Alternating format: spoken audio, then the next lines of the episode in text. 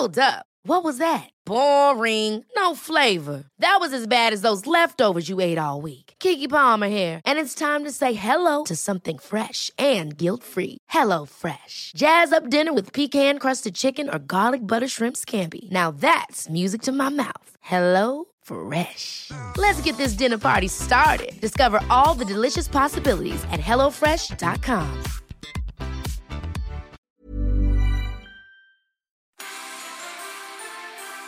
Esta Navidad, unámonos todos dentro de un mismo sentimiento de amor.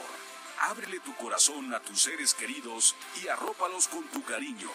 Felices fiestas por parte de El Heraldo Radio. Inicia las noticias de la tarde con Jesús Martín Mendoza en Heraldo Radio.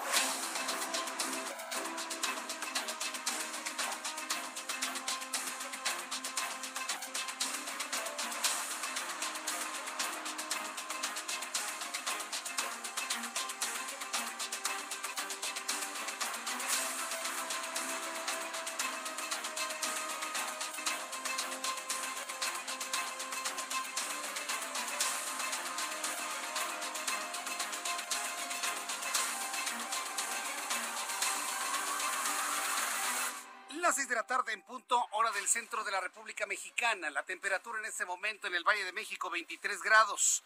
No hace tanto frío como en otras ocasiones, pero no se confíe. Y sobre todo en un viernes con un verdadero colapso vial en la capital del país. Le saluda Jesús Martín Mendoza con toda la información aquí en el Heraldo Radio. Súbale el volumen a su radio. Toda la información que usted necesita saber está aquí en esta frecuencia de radio del Heraldo de México. Le informo que aumenta 55 la cifra de muertos tras la volcadura del tráiler con migrantes ocurrida ayer en el estado de Chiapas, entre Chiapa de Corzo y Tuxtla Gutiérrez. Hoy Rutilio Escandón quien es el gobernador constitucional del estado de, Chiapas, dio a conocer que la cifra de víctimas por la volcadura de un cajón de tráiler con migrantes ya ascendió de manera oficial a 55. Nosotros ya le hablábamos de 53 muertos ayer. La Fiscalía General de la República ha informado que la causa del accidente ¿eh? fue porque el vehículo eh, circulaba a exceso de velocidad. Esa es la principal razón por la cual se produjo la tragedia. Más adelante le tendré todos los detalles aquí en el Heraldo Radio.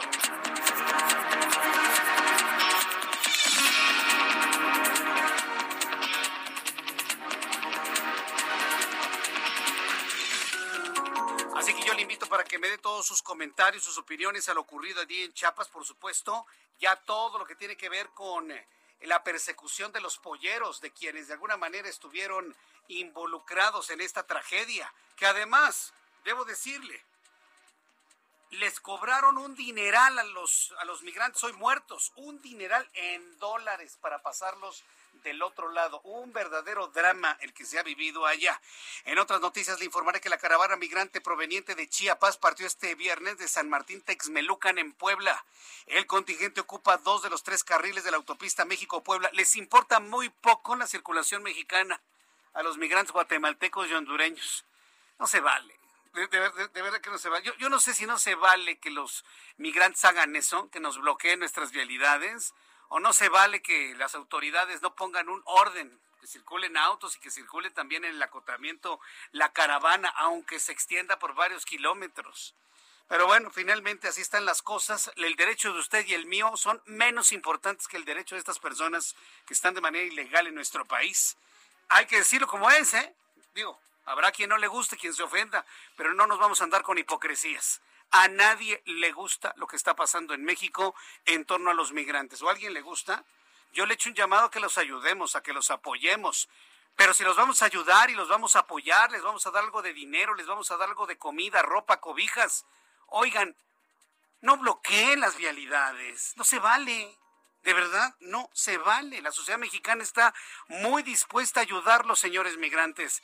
Pero ustedes no, no caminen como si no les importara absolutamente nada, como si gozaran de un derecho plenipotenciario de hacer lo que les venga en gana en territorio ajeno. No, así no funciona. Les podemos ayudar, apoyar, condolernos, hacer llamados para el respeto a sus derechos humanos. Híjole, pero ustedes también respeten las reglas que hay en este país. Nadie lo dice, yo sí lo digo, porque no decirlo caería en una hipocresía. Así que bueno, pues vamos a ver finalmente cuánto tiempo estará cerrada la autopista México-Puebla. Yo la verdad no le recomiendo que avance por ahí.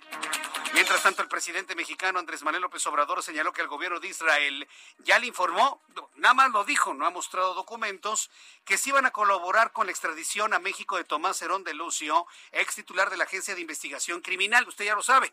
A él, al investigador, buscan acusarlo del caso Yotzinapa como no se quieren meter con los grupos de criminales ni de narcotraficantes en Guerrero, bueno, pues ya escogieron a Tomás Herón de Lucio, que causó mucho daño en la investigación, dicho sea de paso, ya como el chivo expiatorio para que él sea el culpable de todo lo ocurrido en Ayotzinapa. La tercera dosis de la vacuna anticovid se aplicará en siete alcaldías de la Ciudad de México para personas mayores de 60 años durante la próxima semana. Las alcaldías serán Azcapotzalco, Xochimilco, Coyoacán, Magdalena Contreras, Miguel Hidalgo, Coajimalpa, Tláhuac, informó el gobierno de la capital del país. En más noticias en este resumen, informo que este viernes una corte de apelaciones británica abrió la puerta a la extradición de Julian Assange a los Estados Unidos al anular el fallo de un tribunal que consideraba que la salud mental del fundador de Wikileaks era demasiado frágil. Ay, pobrecito. Claro, es una estrategia legal. O, hay alguien que crea que, ay, está muy frágil Juliana Assange. Pobrecito. ¿Alguien cree eso? Es una estrategia legaloide, evidentemente. Y bueno, pues ante esa estrategia, bueno, pues ya podría ser extraditado a los Estados Unidos el fundador de Wikileaks. La familia de la actriz mexicana Carmen Salinas informó que la también diputada murió a los 82 años. Murió anoche, como al mediodía, perdón, a la medianoche, cerca de la medianoche, Carmen Salinas finalmente murió. Eh, falleció en el hospital tras ser internada por un derrame cerebral en la parte del tallo ocasionado por problemas de hipertensión arterial. Descanse en paz.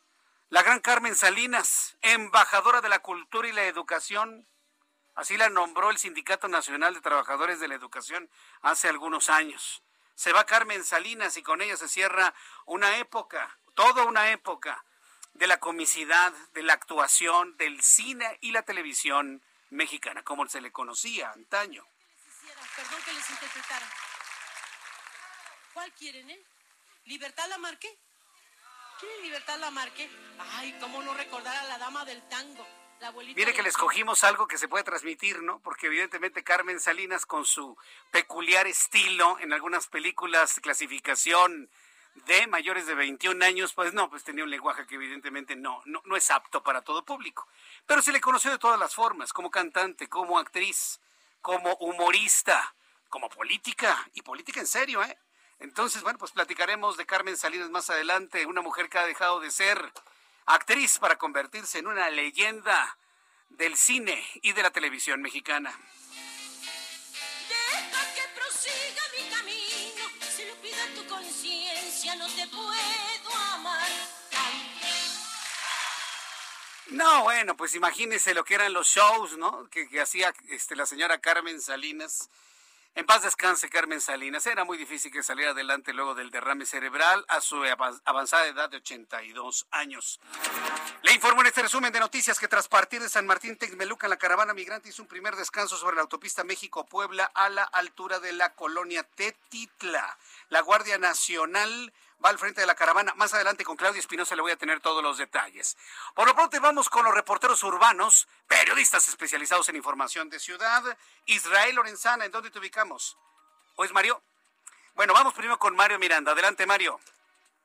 ¿Qué tal, Jesús Martín? Buenas tardes. Pues para informarte que continuamos en la funeraria, funeraria Galloso, donde se encuentran velando a la primera actriz Carmen Salinas. Al lugar han llegado varias personalidades del medio artístico, así como fans para darle sus condolencias a los familiares. Comentarte que el cuerpo de Carmen Salinas será incinerado para posteriormente llevar sus cenizas al Panteón Español, donde se encuentran los restos de su hijo Pedro. Sus familiares nos comentaron que en la noche se realizará una misa de cuerpo presente.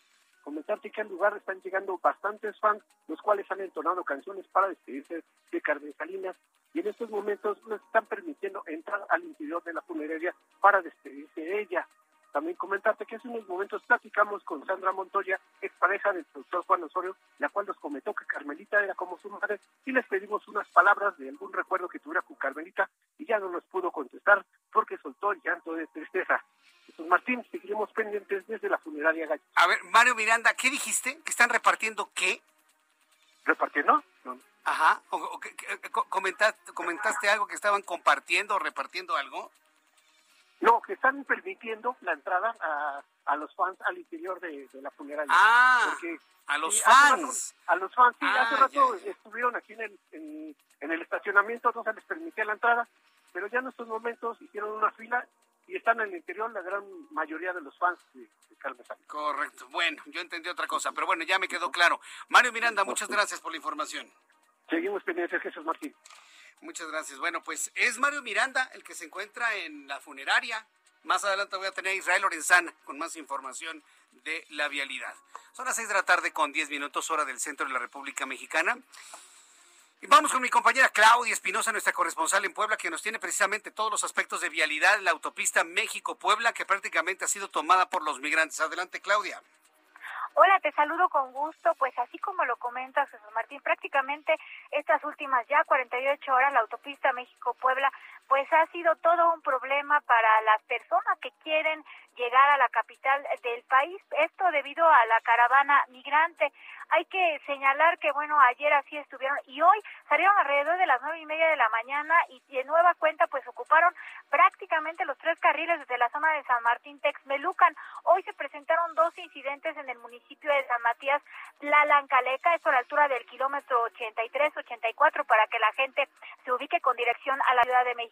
Uno, porque presuntamente, pues, personal del Instituto Nacional de Migración intentó detener a dos de los eh, migrantes que viajaban en esta comitiva y esto provocó que, pues, de nueva cuenta cerraran los tres carriles, se acostaran sobre el asfalto para pedir pues la liberación de estas personas que hasta el momento pues no se han confirmado por parte del instituto hayan sido retenidas. Después estuvieron abriendo intermitentemente el carril de alta para dejar pasar la fila de más de 20 kilómetros de nueva cuenta que se formó y bueno, alrededor de hace una hora y media pues justamente se registró el atropellamiento de dos migrantes que viajaban en esta comitiva por una camioneta del Instituto de Migración se ha confirmado y esto bueno pues porque te decía los migrantes están en algunos momentos prácticamente acostados sobre el asfalto, a veces caminan sobre los tres carriles, otras más eh, dejan un libre paso en el carril de alta para que avance. Se prevé que lleguen hoy a la zona de Río Frío, ahí se quedarán y mañana continuarán con su trayecto hacia la capital del país. Es parte de lo que ha estado ocurriendo desde muy temprano y desde ayer aquí en la zona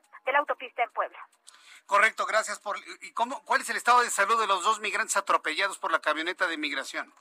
Se reportan estables con lesiones no graves porque bueno obviamente pues estaba está, eh, eh, circulando a muy baja velocidad y ellos se encontraban también caminando pero bueno desafortunadamente ya se registró este primer incidente Jesús Martín bien gracias por la información Claudia muy buenas tardes. Muy buenas tardes. Así que si no tiene que ir a Puebla o si de plano tiene usted el tiempo, la paciencia, el gusto de irse por el sur, México, Cuernavaca, se desvía por La Pera, Cuautla, llega usted a Cuautla, se sigue Zúcar de Matamoros y entra al sur de Puebla por eh, Atlixco.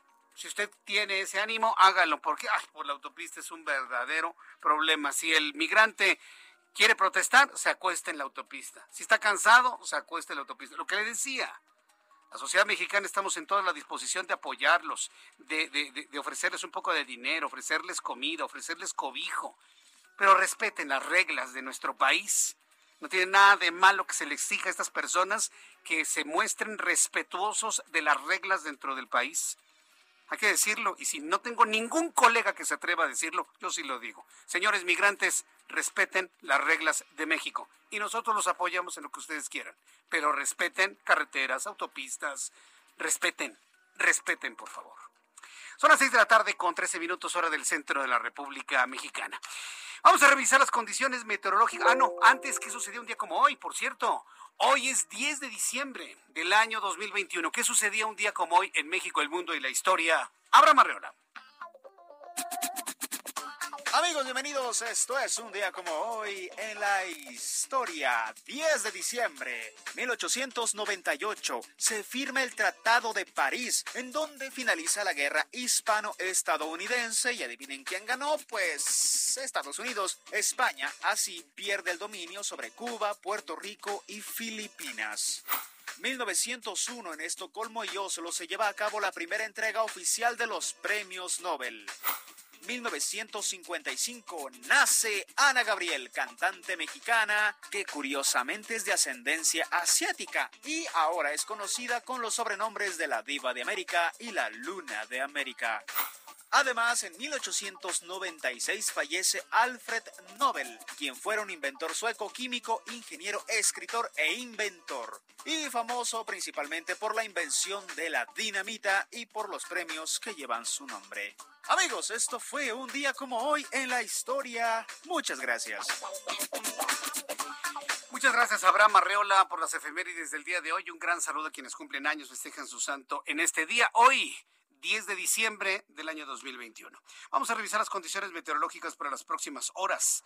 El Servicio Meteorológico Nacional, que depende de la Comisión Nacional del Agua, nos informa sobre las condiciones que habrán de prevalecer durante las próximas horas. El meteorológico informa que esta noche y madrugada van a persistir vientos intensos con tolvaneras en zonas de Chihuahua, Durango y Coahuila. Esta noche y madrugada el Frente Frío número 13, dice el meteorológico, se va a desplazar sobre el noroeste y norte de México va a tener una interacción con el ingreso de humedad generado por la corriente en chorro subtropical y gradualmente con una línea seca sobre Coahuila, ocasionalmente chubascos en Sonora y en Chihuahua. Ay, ojalá lloviera otra vez en el centro del país pero las lluvias solamente en Sonora y en Chihuahua, así como vientos intensos con rachas de hasta 90 kilómetros por hora y tolvaneras en regiones de Chihuahua y Coahuila. Por otra parte, un canal de baja presión sobre la sonda de Campeche, en combinación con la entrada de humedad del Mar Caribe, producirá chubascos en Chiapas y aisladas en la península de Yucatán. Y el centro, bien, gracias, sin lluvias. Fíjese, este año es cuando se declaró la mayor sequía y es el año en el que tuvimos las peores lluvias pero fueron las peores lluvias en el menor corto tiempo que se tenga memoria. ¿Ya vio usted cuánto tiempo llovió? Llovió solamente tres semanas y media. Y ya se fueron las lluvias. Y todo parece indicar que no volverá a llover en la Ciudad de México hasta el mes de junio. ¿Por qué hago esta observación? Porque, bueno, se ha hablado mucho de invertir en sistemas de agua pluvial para lluvias que nada más duran tres semanas de 52. ¿Se ha dado cuenta el tiempo que verdaderamente llueve en la Ciudad de México? Ya no va a haber lluvias, ¿eh? Por lo menos de aquí hasta junio, dicen algunos meteorólogos. Habrá que ver, esperemos que se equivoquen como siempre ocurre. Frente frío número 13, masa de aire frío, evento de norte, canal de baja presión, elementos que nos muestran un país algo seco pero también con mucho, mucho frío. El Servicio Meteorológico Nacional informa sobre el pronóstico del tiempo para las siguientes ciudades. Amigos que nos escuchan en Guadalajara, Jalisco. Muy buenas tardes, amigos en Guadalajara. En este momento 22 grados, cae una tarde muy bonita. 7 grados en este momento. La mínima para la mañana al amanecer, máxima 27. En Tijuana, clarito todavía en este momento y con frío, mínima 8, máxima 16, que es la temperatura en este momento. Reynosa, Tamaulipas, mínima 23, máxima 33. En el estado de Morelos, en la zona de balnearios, mínima 13, máxima 28, en este momento 23 grados. Por cierto, tenemos lluvia de estrellas, ¿eh?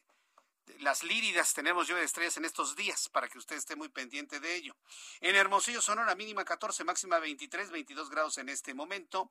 En Mexicali, mínima 8, máxima 19 para el día de mañana. Y aquí en la capital de la República, el termómetro está en 22 grados, mínima 10 y la máxima para mañana 25 grados Celsius.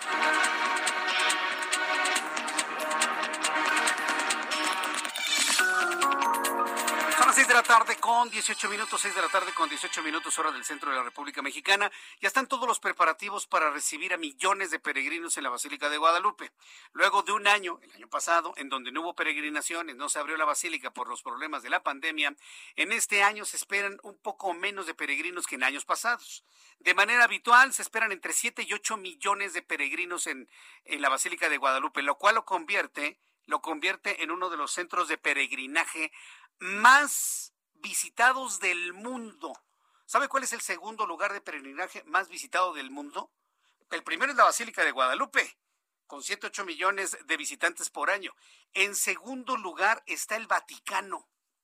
En tercer lugar está la Meca para visitar la, eh, eh, el Kaaba, cubo este gigantesco, ¿no? Que es el centro ceremonial, ritual y sagrado más importante del Islam. Y en cuarto lugar está Fátima. Estos son los cuatro lugares más importantes de la religiosidad en el mundo. La Virgen de Guadalupe, por encima prácticamente de todos, el Vaticano, la Meca y Fátima.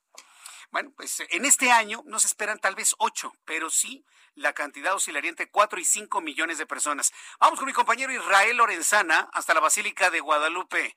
Adelante Israel, me da mucho gusto saludarte, bienvenido. Jesús Martín, muchísimas gracias. El gusto es mío. Y fíjate que no estás mal en las cifras. Esperemos precisamente que en el transcurso del día de mañana y el domingo todavía estén llegando peregrinos, porque el corte que da la alcaldía Gustavo Madero a las 3 de la tarde es de 535.914 visitantes, Jesús Martín, que han llegado a partir del primero de diciembre hasta el día de hoy, 10 de diciembre. También han señalado, Jesús Martín, que han retirado 26 toneladas de basura y desechos sólidos y además, bueno, pues se continúa con la sanitización del atrio de la Basílica de Guadalupe.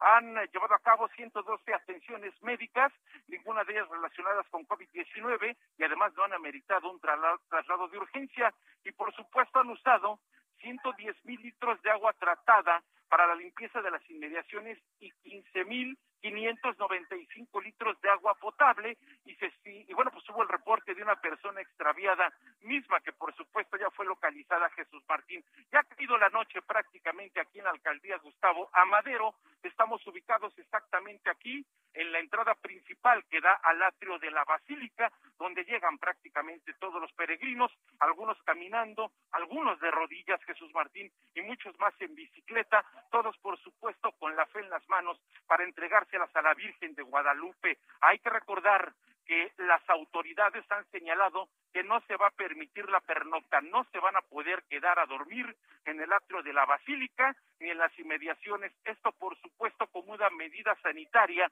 para evitar contagios de coronavirus, Jesús Martín. También, por supuesto, de manera obligatoria, hay que utilizar el cubrebocas. Nadie puede ingresar al templo mariano si no trae un cubrebocas, Jesús Martín. Y las autoridades, por supuesto, están en la entrada para que se lleve a cabo esta medida sanitaria también para evitar contagios de coronavirus. De manera que está ya desplegado también el operativo Basílica 2021, bienvenido peregrino, por parte de las autoridades de la alcaldía Gustavo Madero y, por supuesto, elementos de la Secretaría de Seguridad Ciudadana. De hecho, hoy al mediodía estuvo por aquí en la calzada de Guadalupe el secretario de Seguridad Ciudadana, Omar García Harfuch, quien estuvo dando el banderazo a las unidades que estarán, por supuesto, recorriendo y llevando a cabo los cortes viales para resguardar a los miles de peregrinos que están dándose cita aquí al Templo Mariano. Pues Jesús Martín es parte de lo que está ocurriendo en estos momentos. Hay que recordar que el domingo se cumple 490 años de la aparición de la Virgen Morena en el Cerro del Tepeyac al indio San Juan Dieguito y por supuesto tras ello están llegando miles de personas a festejar a la Virgen Morena. Pues Jesús Martín, es la información que yo te tengo. Vaya, ¿de qué forma? Ya nos comentábamos a las personas que iban eh, caminando por kilómetros de rodillas. ¿Pudiste saber esa nueva forma de, hacer peregrinaje haciendo maromas? ¿Te acuerdas en el Heraldo Televisión Israel? ese joven que se estaba dando maromas ahí en toda la entrada de al atrio de la, de la basílica? Pues fíjate que fue una marina, una, perdón, una manera muy especial de agradecerle a la Virgen de Guadalupe, sin duda alguna, pues todo lo recibido durante este año, pero sí nos llamó mucho la atención. Quisimos platicar con él, era un joven, pero la verdad es de que nos ganó, se metió a la Basílica de Guadalupe, lo estuvimos esperando, pero bueno, pues él estaba, por supuesto, agradeciendo muy cerca de la entrada principal, pero es tan solo una de las formas, Jesús Martín, de tantas, de tantas que se presentan, tantas historias que llegan caminando hacia la Basílica de Guadalupe. Hablábamos también de esta mujer que venía de San Martín Texmelucan, Jesús Martín, que en el camino sobre la autopista cinco sujetos se desaparecieron con pistolas de arma de fuego, traían a su Virgen en la espalda, se la robaron, les quitaron todo lo que traían y, y como si eso no fuera poco, Jesús Martín, todavía en la calzada General Ignacio Zaragoza, al venir peregrinando, estuvieron a punto de ser arrolladas por un tráiler, en fin, muchísimas historias, muchísimas eh, vivencias, pero por supuesto todos con la fe en las manos para entregárselas a la Virgen de Guadalupe. Muy bien, pues qué, qué historias Israel has conocido, qué, qué, qué aventura, la verdad, qué interesante experiencia. Te envío un fuerte abrazo, Israel, gracias. Jesús Martín, muchísimas gracias. Seguimos al pendiente. Seguimos al pendiente. Gracias. No, en televisión nos dejó completamente sorprendidos Israel Lorenzana con este caso de dos mujeres que se fueron caminando de San Martín Texmelucan hasta la Basílica. En el camino las asaltaron, les quitaron hasta la Virgen de Guadalupe que llevaban. Imagínense. Y luego casi las atropellan. Y aún así llegaron al templo mariano con un corazón henchido de fe. Se arrodillaron frente a la imagen de la Virgen de Guadalupe y le agradecieron el haber llegado con bien, a pesar de todo lo ocurrido, hasta ese templo de veneración, veneración de la Virgen de Guadalupe. Voy a, los anuncios y regreso con más noticias aquí en el Heraldo. Le invito para que me siga a través de YouTube en el canal Jesús Martín MX, canal Jesús Martín MX en YouTube. Tengo un chat en vivo para que me envíe todas sus preguntas. Voy a los anuncios y escríbeme también por Twitter, arroba Jesús Martín MX, arroba Jesús Martín MX.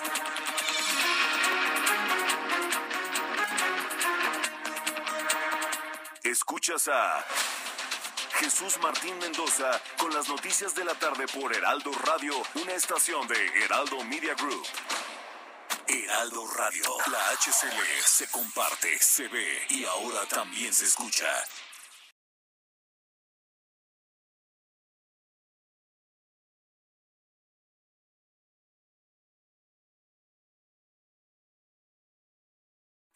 Heraldo Radio 98.5 FM, una estación de Heraldo Media Group, transmitiendo desde Avenida Insurgente Sur 1271, Torre Carrachi, con 100.000 watts de potencia radiada. Escucha las noticias de la tarde con Jesús Martín Mendoza. Regresamos.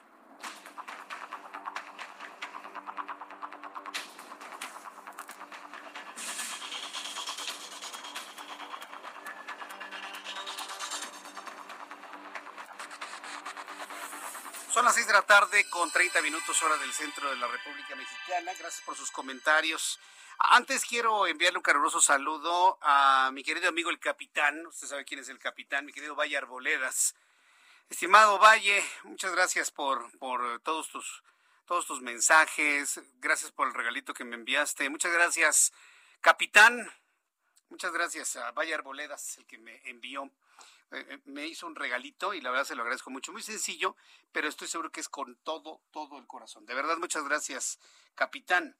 Eh, quiero decirle a Yukiko que ya envié su petición de problemas de agua en San Ángel al sistema de aguas de la Ciudad de México. Le voy a pedir a Yukiko Yabuta que me envíe, por favor, un correo electrónico un correo electrónico para que se puedan poner en contacto con ustedes en el sistema de aguas de la Ciudad de México. Mándame por favor un correo electrónico, Yukiko, ¿sí? No te pediría un celular porque este, luego van a hacer mal uso de tu número, pero si con un correo electrónico estamos prácticamente del otro lado. Bien, cuando son las 6 de la tarde con 31 minutos hora del centro de la República Mexicana, eh, continuando con la información importante del día de hoy, más adelante le informaré sobre la muerte de Carmen Salinas. Pero estamos enfocados en lo ocurrido en el estado de Chiapas. Qué tragedia. ¿eh? Ayer le hablábamos de 49 fallecidos. Información que nos llegó desde Chiapas con Isaín Mandujano nos habla de 53. Ya en este momento estoy en posibilidad de confirmarle de manera, de manera oficial 55 muertos en la tragedia de ayer donde se voltea un tráiler cargada de migrantes. Según los datos, la cifra de víctimas por la volcadura de un tráiler que transportaba migrantes en las inmediaciones de Tuxtla Gutiérrez ascendió a 55 tras la muerte de una persona más en el hospital, informó el gobernador constitucional de Chiapas, Rutilio Escandón. Por su parte, la Fiscalía General de la República determinó que la causa principal del accidente fue que el conductor circulaba a exceso de velocidad.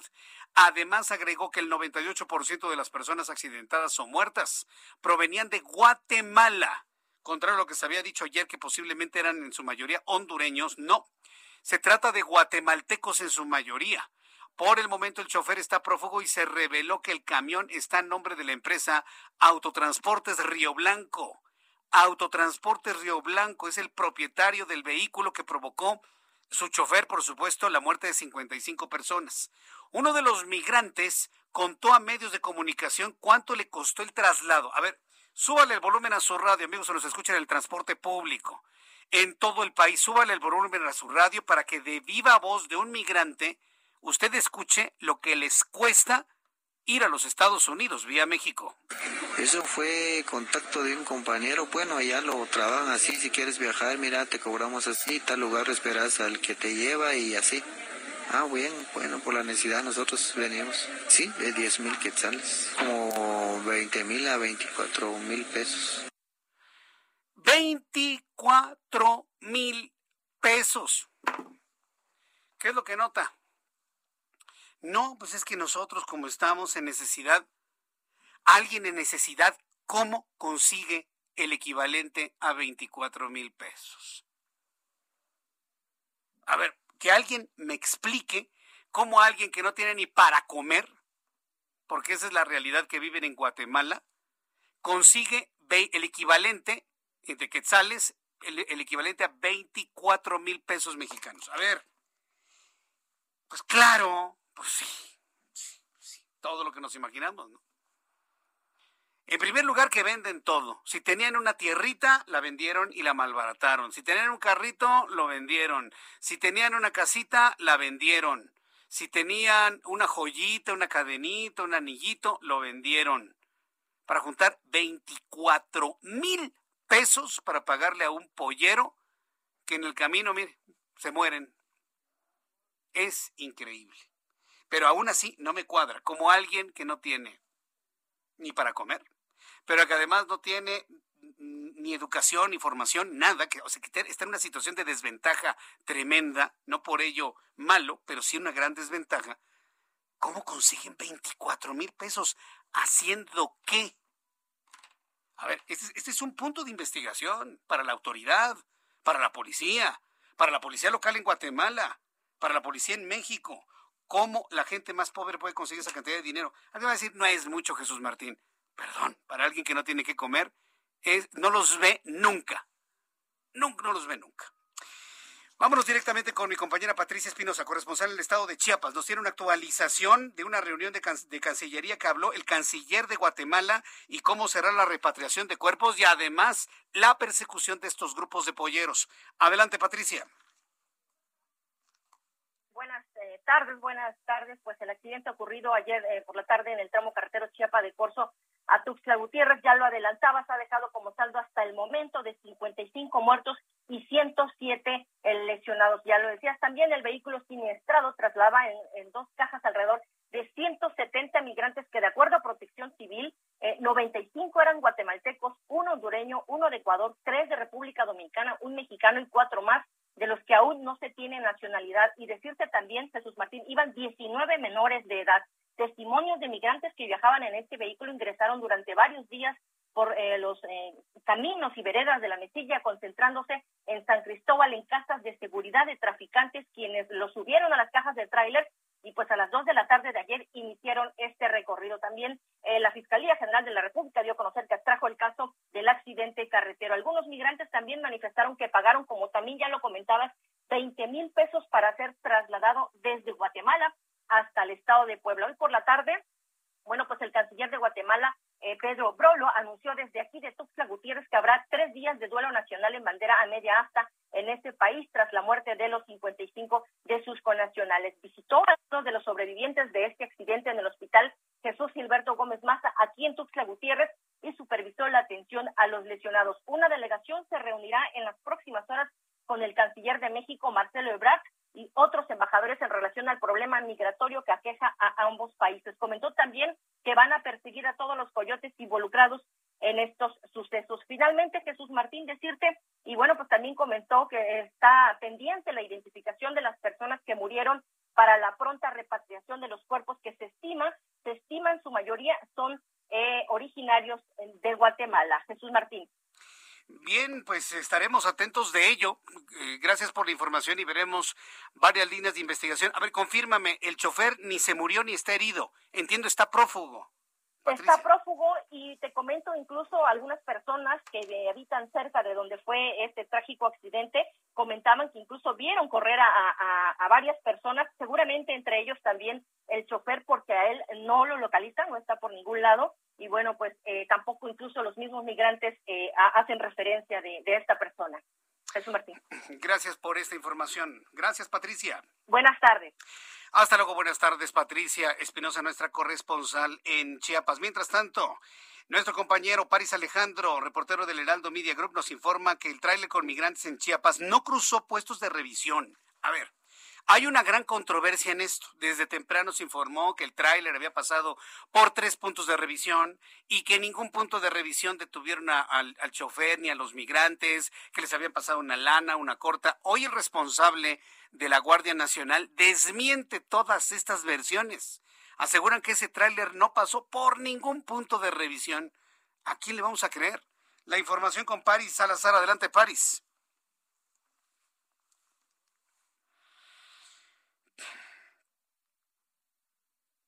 Bueno, pues eh, mientras tengo comunicación con eh, París, eh, con París Salazar, pues imagínense de lo que estamos hablando, donde solamente con video se va a poder determinar si efectivamente llegó a un punto de revisión o algunos puntos de revisión.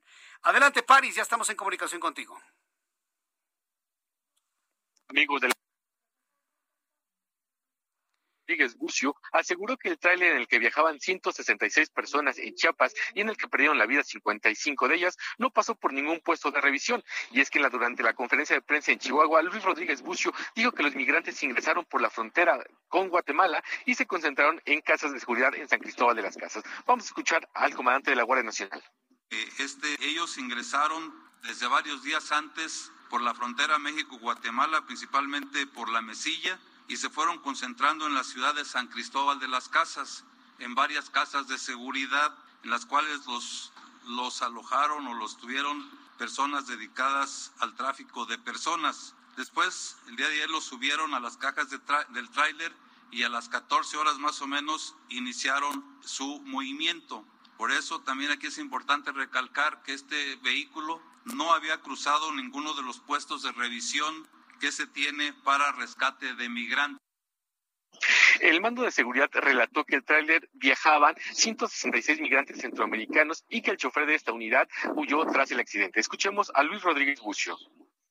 Este tráiler era una de la empresa Z Transportes, con las placas que, que vemos en la lámina, y su domicilio social se encuentra en el kilómetro 291 de la autopista México-Veracruz. El eh, vehículo siniestrado trasladaba en dos cajas alrededor de 160 migrantes de países centroamericanos y el conductor finalmente se dio a la fuga. El reporte preliminar hasta las 22 horas y está ratificado también a esta hora. Se trata de 54 personas migrantes fallecidas y 105 lesionados.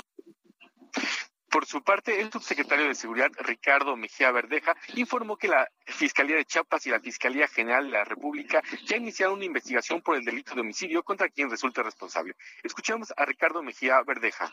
Con relación a lo del retén no, hubo no hubo tal, está eso eh, circulando como una manera de tratar de, desacreditar el, trabajo, no hay tal, eh, ellos abordaron en, en San Cristóbal, como aquí lo narró el general Rodríguez Bucio, y a través de las cámaras, de las casetas, ya se tiene identificado el, vehículo al momento que, cruza la caseta de Chapa de Corso y estamos avanzando muy bien. Tenemos ya ubicadas empresas, eh, propietarios, todo, pero por secrecía de la investigación y también para no alertarlos no, no vamos a abundar sobre el particular.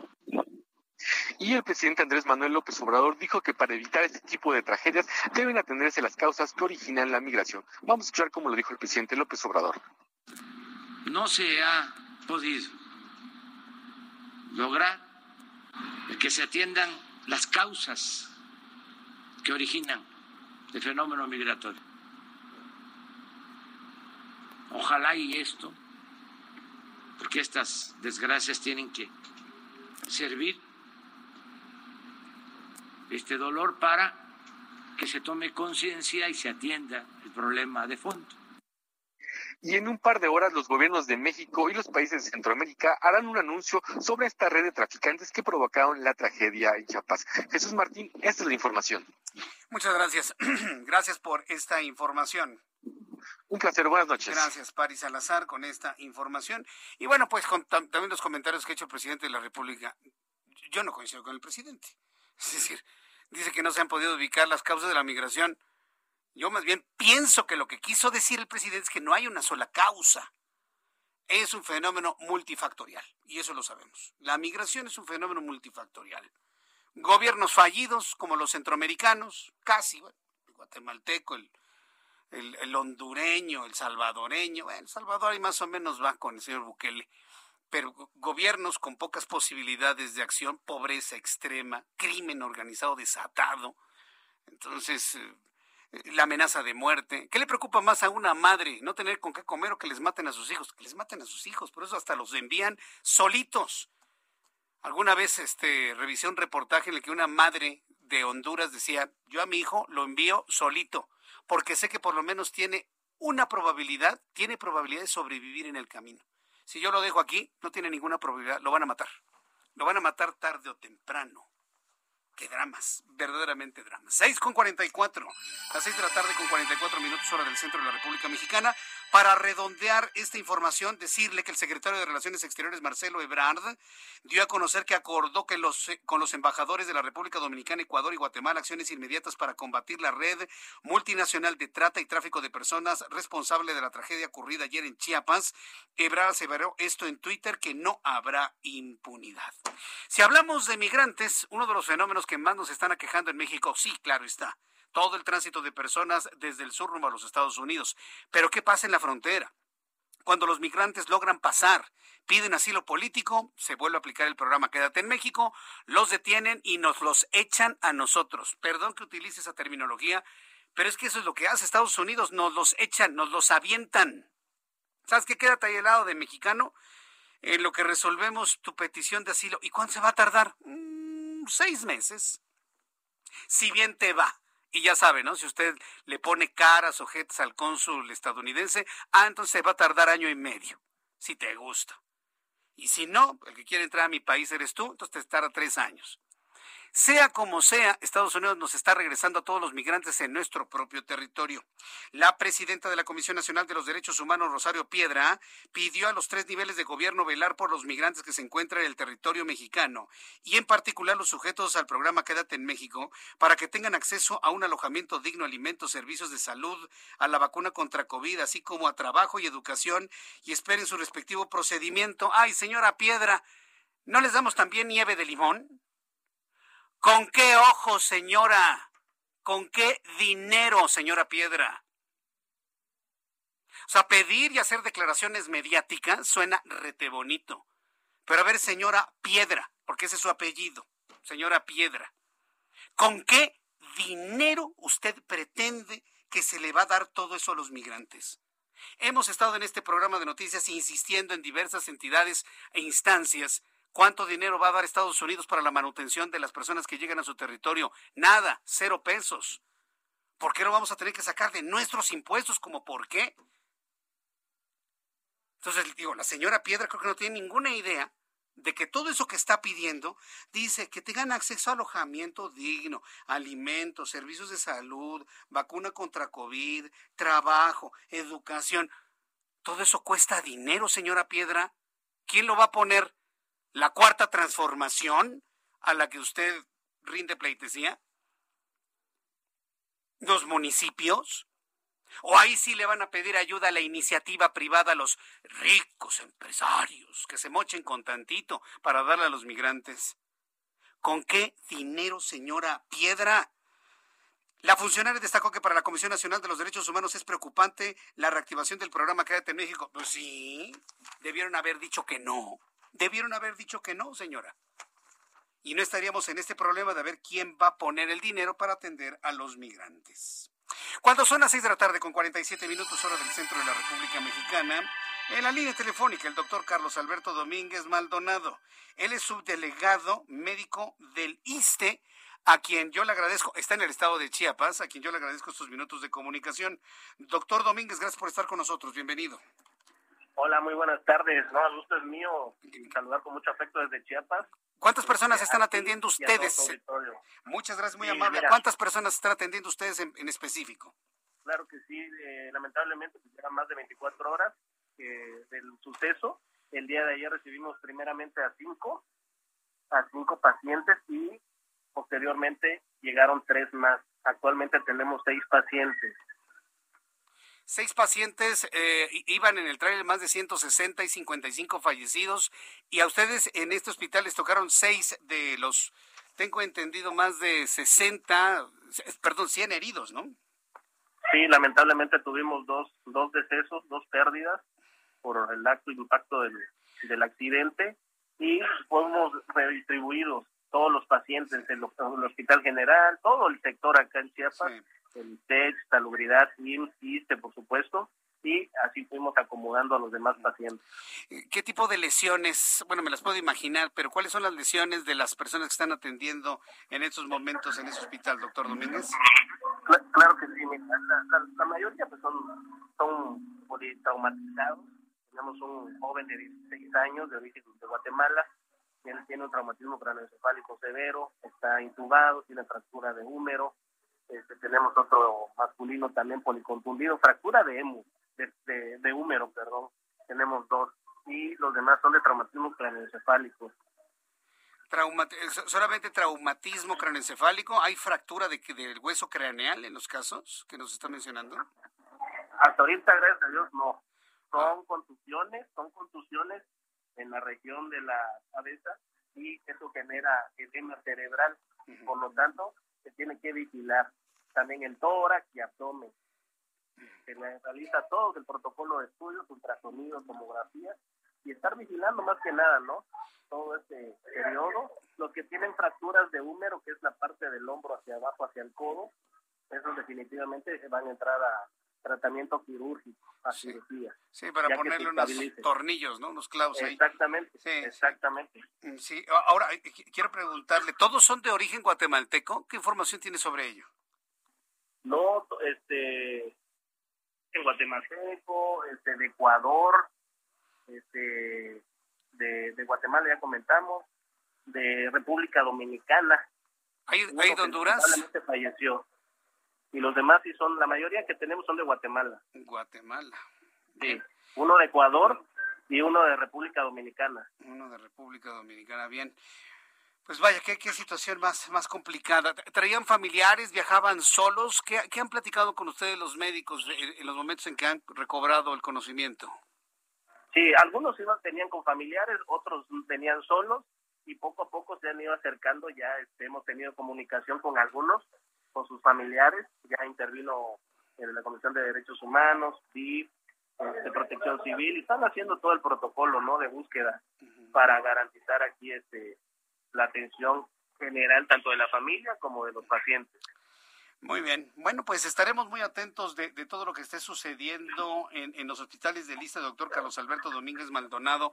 Gracias por tomar nuestra llamada telefónica y darnos una actualización de lo que eh, están atendiendo a 24 horas de esa tragedia tan, tan terrible, tan dolorosa, doctor. Sí, lamentable. No, agradecido con, contigo y con tu auditorio. Estamos a la orden. Muchas gracias. Un enorme abrazo. Gracias. Un fuerte abrazo desde Chiapas. Hasta luego. Ah, hasta luego. Es el doctor Carlos Alberto Domínguez Maldonado, subdelegado médico del ISTE pues mire, ayer, por ejemplo, Zoe Robledo, quien es el director del Instituto Mexicano del Seguro Social, informaba sobre todo el apoyo médico que se le daba a los migrantes que estaban lesionados por parte del Seguro Social. El ISTE está haciendo también lo particular junto con los servicios de salud del estado de Chiapas. Pero mire, podemos tener en la mesa todo el apoyo médico para poderlos ayudar, salvarlos, operarlos y demás, pero se murieron 55. Sí, y, y a mí en personal me da un profundo dolor. Creo que nos ha provocado mucho dolor a todos. ¿Por qué? Porque los migrantes, esos migrantes, eran hombres y mujeres en pobreza extrema. Ni para comer tenían. Vuelvo a lo mismo. ¿Cómo consiguieron el equivalente a 24 mil pesos? No lo sabemos. Es, un asunto que tiene que indagar la autoridad guatemalteca, hondureña, salvadoreña, ecuatoriana, de República Dominicana y la mexicana. ¿De dónde sacaron ese dinero si no tienen trabajo, si no tienen ni para comer? Es un punto importante. Esperemos que el dinero no sea producto de actos de delincuencia. Eso uno esperaría, al menos. Y van con todo el corazón lleno de fe de que van a llegar a los Estados Unidos a, ganar dólares y enviárselos a su mamá, enviárselos a su esposa, al esposo, a la tía, al hermano necesitado, y se mueren en el camino. No, no, es, es, un drama espantoso este, el de la pobreza. ¿Por qué lo subrayo y lo comento? Porque estamos en un país verdaderamente indolente, ya no nos sorprende nada ya no nos sorprende absolutamente nada. Y si lo subrayo es para que no perdamos la capacidad de asombro, por favor, no perdamos la capacidad de asombro. En otras noticias, y hablando de COVID-19, quiero informarle que Oliva López Arellano, titular de la Secretaría de Salud de la capital, informó que se van a vacunar contra COVID-19 a los integrantes de la caravana migrante. El biológico que se les administrará es el desarrollado por AstraZeneca. no creo que nos sobren vacunas, pero es un acto humanitario, lo entendemos. La funcionaria agregó que se dispondrá de una brigada para atención médica que también realizará pruebas rápidas de coronavirus que en caso de resultar positivo se van a enviar a, secuenciar en un laboratorio para conocer el tipo de cepa de COVID-19. Esto, eh, esto fue lo que comentó en su momento la secretaria de Salud, Oliva López Arellano. ¿Usted cree que se van a vacunar? Sinceramente yo no creo, ¿eh? porque hay algunas personas que hasta por religión y creencias no simplemente no se vacunan. Después de los mensajes, después de los anuncios, le voy a presentar un resumen con las noticias más importantes. Ya le tengo la actualización de los números de COVID-19 para este viernes. Tendremos a nuestros compañeros reporteros urbanos con información en todo el Valle de México. Le hablaré sobre el diálogo del Consejo Mexicano de Negocios con el presidente de la República, Andrés Manuel López Obrador, los primeros comentarios que hay de este encuentro en esa relación que ayer se la comentaba aquí como de amor, a veces de amor, a veces de odio, a veces de odio, a veces de amor, de amor-odio que hay entre López Obrador y los empresarios. Parece que salieron cosas buenas. Le voy a platicar sobre esto. Y le invito para que me envíe sus comentarios a través de Twitter, arroba Jesús Martín MX, y a través de YouTube en el canal Jesús Martín MX.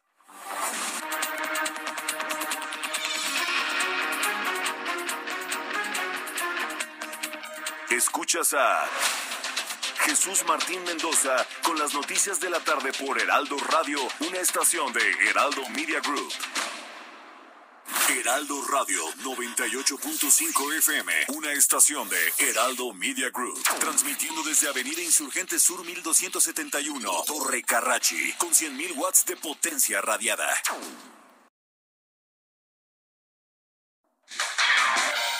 En el Heraldo Radio te queremos dar las gracias por permitirnos entrar a tu hogar día con día. Te deseamos unas felices fiestas rodeado de aquellos que amas. Escucha las noticias de la tarde con Jesús Martín Mendoza. Regresamos.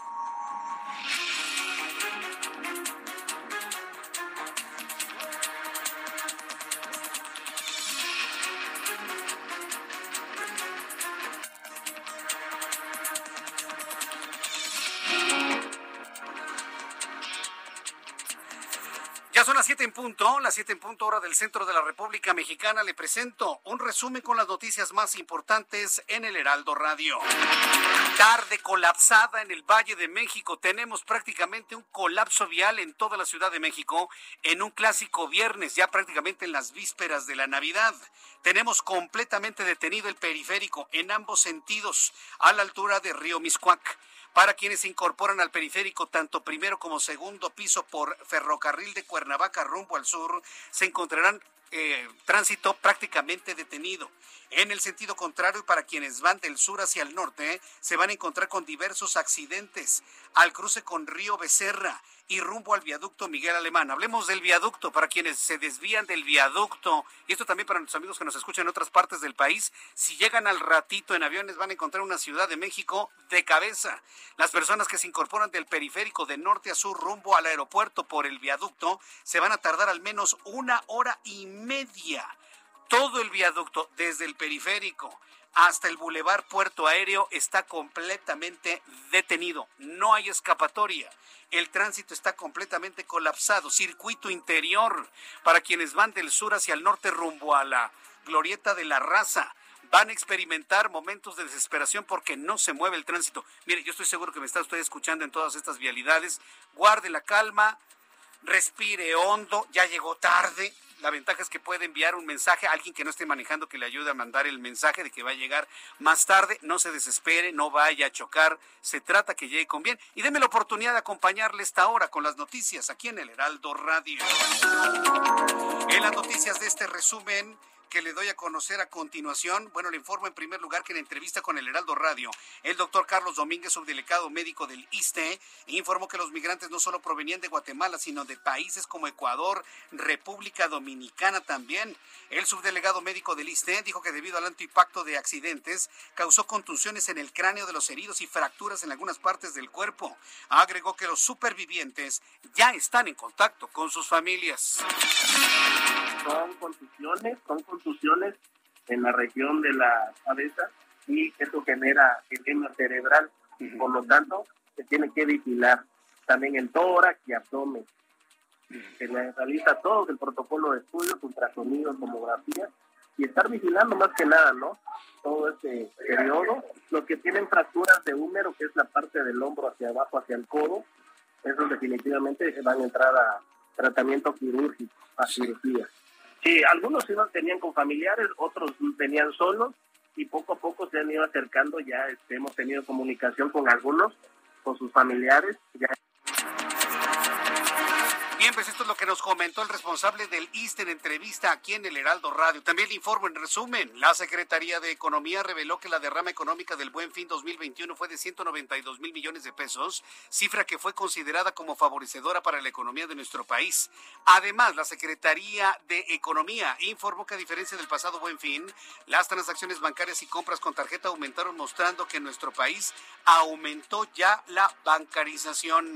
Hay que recordar que el SAT realizó el sorteo, ¿eh? Hoy realizó el sorteo para devolver a los que pagaron con tarjeta de crédito las compras del Buen Fin. Revise sus estados de cuenta. La única forma en la que va a conocer si usted ganó algún premio es revisando el estado de cuenta de su tarjeta de crédito. Mediante el programa de recuperación integral de cenotes y grutas del estado, se limpiaron 24 cenotes en Yucatán durante 2021, de donde se extrajeron 5.523 kilogramos de basura. Entre estos residuos se encontraban pilas, botellas, llantas, bicicletas y hasta un tobogán de plástico, informaron autoridades estatales de Yucatán. Autoridades del Reino Unido y las internacionales de Informo dieron a conocer que se registraron 58 mil contagios de COVID-19 en el último día, cifra récord de 2021. Asimismo, revelaron que el 30% de los casos registrados en Inglaterra y Escocia corresponden a la nueva mutación Omicron, a pesar de las restricciones que fueron impuestas en el Reino Unido como cierre de fronteras. Sí, escucha usted bien, ya no estamos hablando de un casito dos casitos de Omicron. Ah, no, ya hay 10, ya hay 5. No, señoras y señores, 58 mil contagiados de Omicron en el Reino Unido. Ya es en este momento la cepa que se contagia en todo el planeta. El presidente de los Estados Unidos, Joe Biden, se comunicó con su par de Ucrania, Volodymyr Zelensky, y nueve aliados de la Organización del Tratado del Atlántico Norte en Europa para reiterar su advertencia de imponer severas sanciones económicas a Rusia si lanza un ataque contra Kiev. Joe Biden, presidente de Estados Unidos, recalcó que le dejó claro que si invade Ucrania, se lo dejó claro a Vladimir Putin, habrá consecuencias económicas a un nivel nunca antes visto. Resaltó que no está sobre la mesa enviar tropas estadounidenses para enfrentar a los rusos debido, entre otras razones, a que Ucrania no es miembro de la OTAN. Estas son las noticias en resumen. Le invito para que siga con nosotros. Le saluda Jesús Martín Mendoza.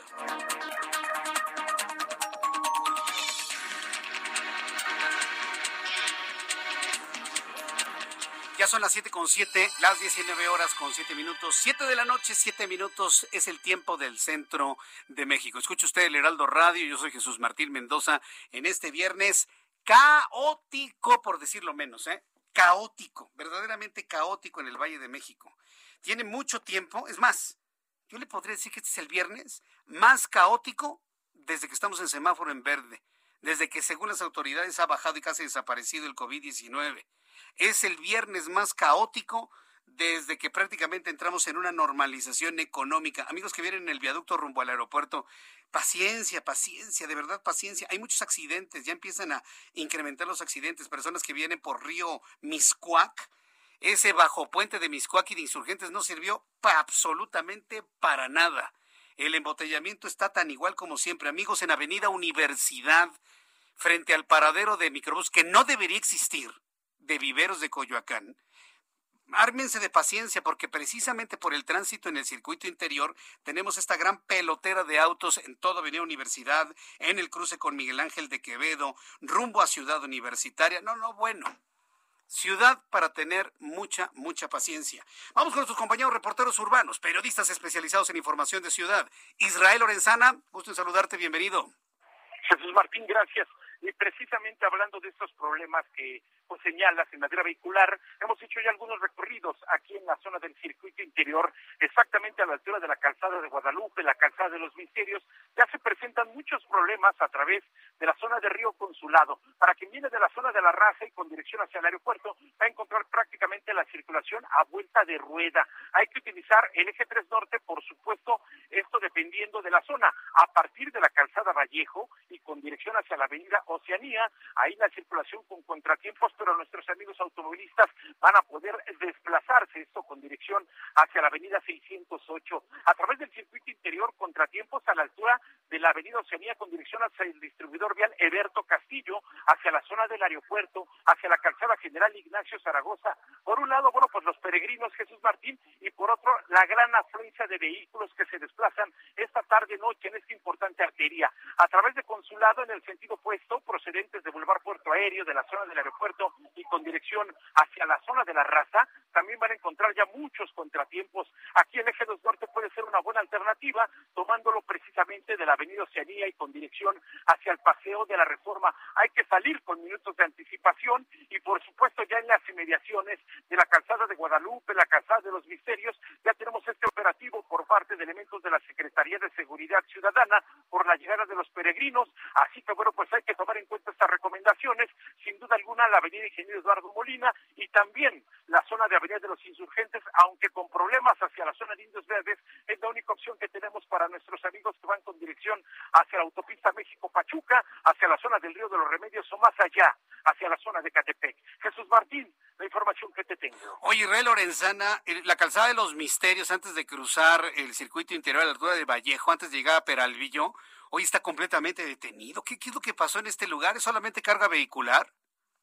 Jesús Martínez, carga vehicular. Hay que recordar que por aquí pasa precisamente un carril confinado del Metrobús hacia la zona de Peralvillo, como lo mencionas, y esto por supuesto genera muchos contratiempos. Hay que sumar también el lento cambio de luces en los semáforos al cruce con el circuito, así que bueno, pues desde el eje 3 norte está prácticamente detenida la circulación. Hay que por supuesto anticipar su paso en este punto. Qué barbaridad. Muchas gracias por esta información, Israel Lorenzana. Seguimos al pendiente. Buenas tardes. Ármate de paciencia, Israel. Gracias. Israel Lorenzana con nuestro compañero reportero. ¿Está Mario Miranda? Este, Giovanna. Vamos con Mario Miranda.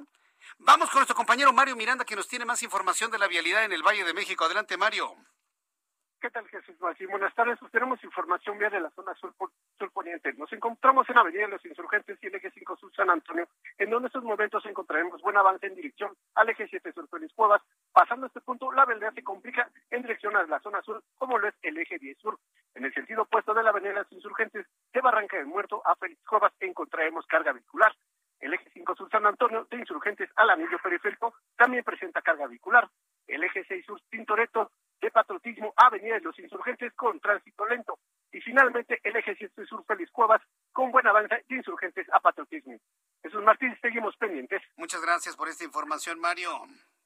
Seguimos pendientes. Seguimos pendientes, pues sí, pero todo insurgente, sobre todo para quien quiere ir rumbo a la zona de Catepec, por insurgentes, ve que se va usted rumbo a los Indios Verdes y sube por esta carretera que lo lleva tanto a la autopista libre como la de cuota hacia Pachuca. No, hombre, está, yo no sé por qué ese cruce de del periférico norte o del Río de los Remedios e Insurgentes se vuelve tan conflictivo a la altura de San Juan Ixguatepec. Yo no sé si sean los baches, los agujeros, los hoyos o qué será. Que mire, desde que yo conozco esa zona hace ya bastantes añitos, siempre está así. Parece territorio lunar lleno de baches y cráteres y demás.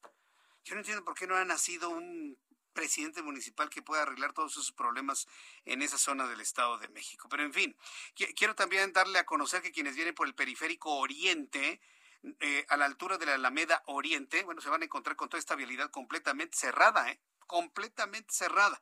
Le vamos a pedir información a Augusto Atempa, a ver si nos puede informar por qué está cerrado el, periférico oriente a la altura de la Alameda Oriente. Allá por donde se encuentra el bordo de Xochiaca, rumbo a la caseta del Peñón Texcoco, en esa zona. ¿Por qué está cerrado esto? Que ya genera un gran problema vehicular en el oriente de la ciudad. Cuando son las 7.12, las 7.12 horas del centro de la República Mexicana, ¿cómo nos trataron las finanzas en todo el país? La economía, la bolsa de valores, el tipo de cambio. Recuerde que hay mucho nerviosismo con lo que pueda decidir la Reserva Federal en los Estados Unidos. Los reportes de inflación en los Estados Unidos de alguna manera le dieron un pequeño respiro a los mercados financieros en los Estados Unidos. Los detalles con Héctor Vieira. La Bolsa Mexicana de Valores cerró la sesión de este viernes con un retroceso del 0.05% al ceder 24.54 puntos, con lo que el índice de precios y cotizaciones, su principal indicador, se ubicó en 51.213.48 unidades, con lo que cortó una racha de cuatro sesiones consecutivas al alza. En Estados Unidos, Wall Street cerró con ganancias generalizadas, ya que el Dow Jones avanzó 216.30 puntos, que lo colocó en 35.970.99 unidades. Por su parte, el Standard Poor's ganó 44.57 puntos para llegar a 4.712.02 unidades. En tanto, el Nasdaq sumó 113.23 puntos, con lo que se ubicó en 15.630 .60 unidades. En el mercado cambiario el peso mexicano se recuperó 0.25% frente al dólar estadounidense, al cotizarse en 20 pesos con 82 centavos a la compra y en 20 pesos con 87 centavos a la venta en ventanilla. El euro por su parte se cotizó en 23 pesos con 10 centavos a la compra y 23 pesos con 63 centavos a la venta.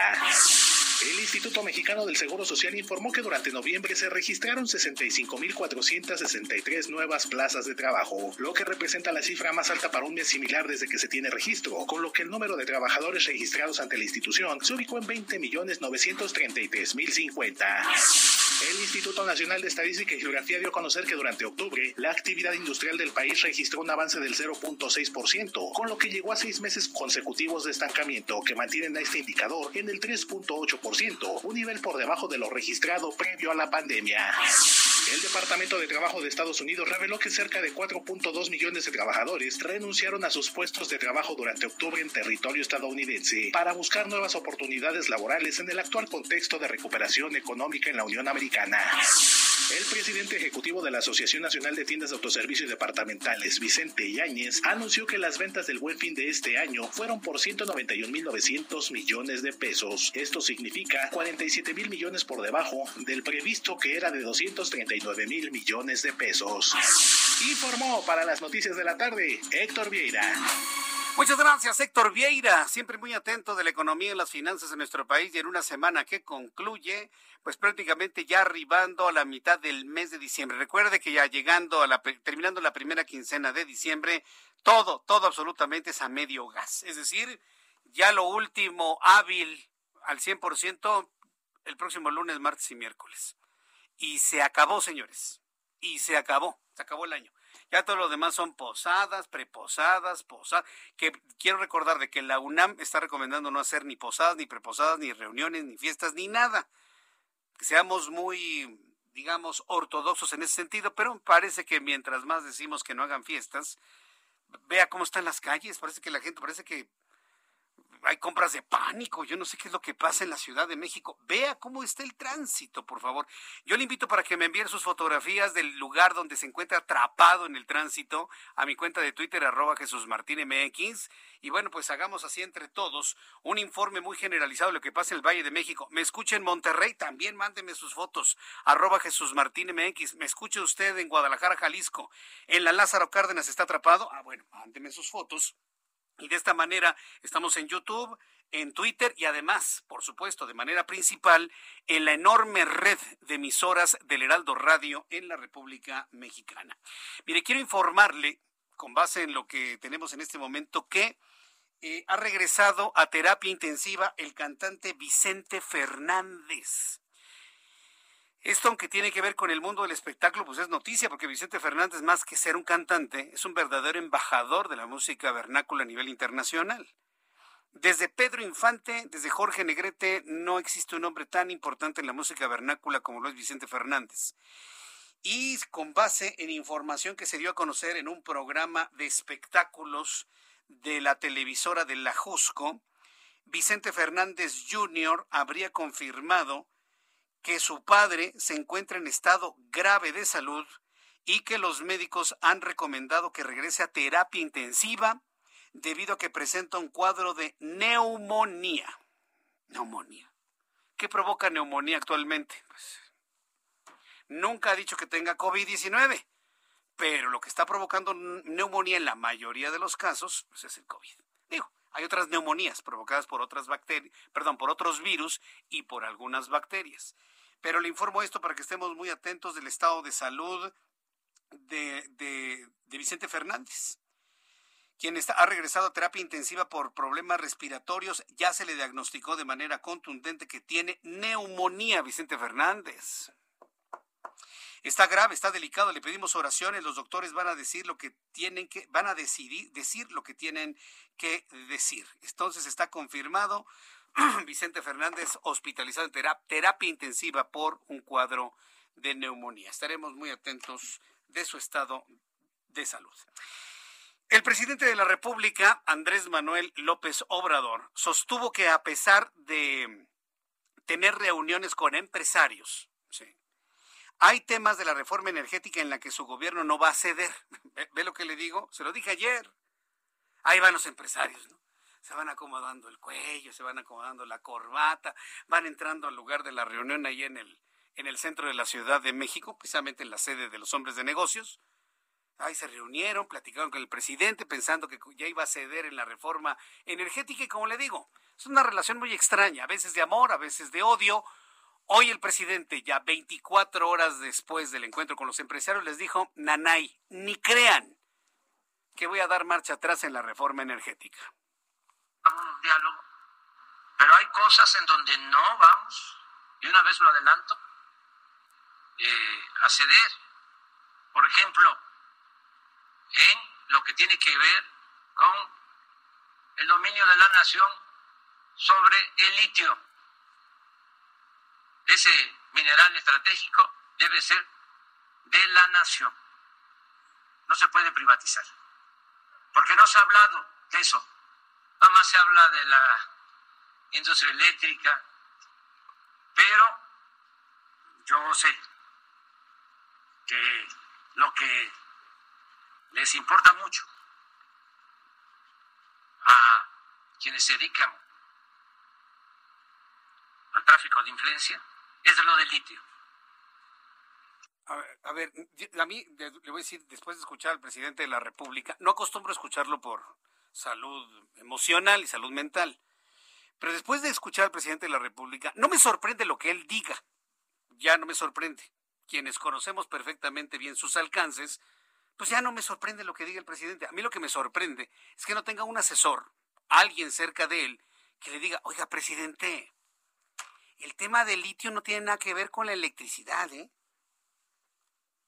Pero es que este, acumula electricidad. Sí, sí, pero el tema no es ese. El litio es un tema que tiene que ver con el artículo 127 de la Constitución y la minería. El litio no tiene que ver con la industria eléctrica. ¿Quién le dijo al presidente?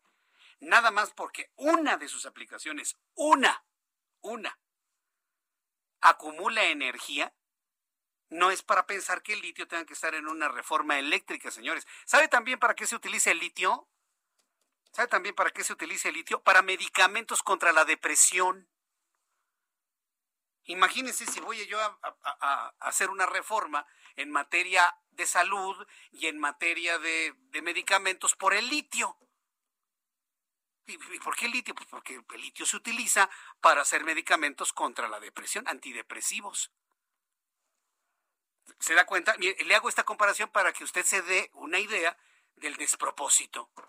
El litio no es un tema que tenga que ver con la reforma energética, tiene que ver con la minería, con la, la minería extractiva, con la extracción de minerales, ¿sí? con la rectoría del Estado sobre los terrenos en nuestro país, sobre los intereses, las, las minas, pues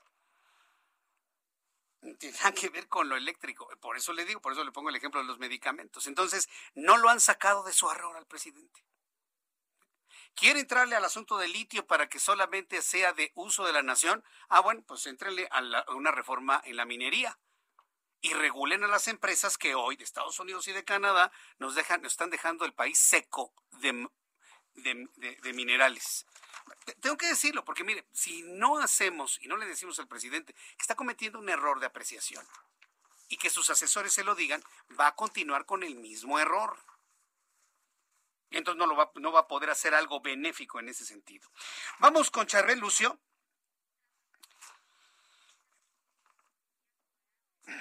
Vamos con información que nos tiene en el estado de Michoacán, Charbel Lucio. Adelante, Charbel, ¿qué fue lo que ocurrió? ¿Qué tal, Jesús Martín? Buenas noches. Pues luego de estos ataques armados eh, que una célula delictiva perpetró el miércoles pasado contra habitantes de Villavitoria en el municipio de Chinicuila, las autoridades locales se retiraron, abandonaron eh, la comunidad y es, incluidos el alcalde y la policía municipal. Eh, pobladores ingresaron a la sede del ayuntamiento de Chinicuila, donde eh, pues atestiguaron que el edificio se encuentra en total abandono, con puertas cerradas y sin la presencia del municipio de Rubén Larios y los policías municipales. Eh, la población lamentó que esta, en medio de esta violencia que desató el grupo armado, que atacó por aire eh, y tierra a las familias de Chinicuila, las autoridades los han dejado en el abandono. Y bueno, hicieron un recorrido que grabaron en video para eh, pues darse esta, de este abandono en el que se encuentran y en la presidencia pues se observan los disparos que la célula criminal lanzó contra la presidencia municipal. Eh, y bueno, te platico también que además del ayuntamiento se encuentran cerradas las oficinas de telégrafo, telecom y el centro de salud que depende del gobierno del estado, porque pues tampoco hay eh, servicios de salud pública. Bueno, este viernes la población reporta que en la localidad de Villa Victoria hay presencia únicamente de Guardia Nacional y afirman los delincuentes continúan en, los cerros aledaños, por lo que temen una nueva irrupción violenta. A ver, a ver, explícame una cosa, a ver, a ver si entendimos, eh, Charbel, es increíble. Hay ataques armados y la, el presidente municipal y su policía y autoridades huyeron de Chinicuila. ¿No hay autoridades en este momento? En este momento no hay un gobierno municipal en Chinicuila. Es, el, el señor Bedoya, ¿qué dice? ¿No ha hecho nada el señor Bedoya, el gobernador? todavía no se ha pronunciado sobre este abandono. apenas hace unas horas nos informaron los pobladores de esta situación y se percataron de que eh, pues a partir de hoy ya no se encontraban laborando los funcionarios municipales. Aseguran que eh, pues este grupo armado que ligan eh, pues a un cártel proveniente de Jalisco amenazó a los policías y que pues decidieron retirarse precisamente porque no tienen la capacidad de confrontarse con estos criminales. Gracias por informar.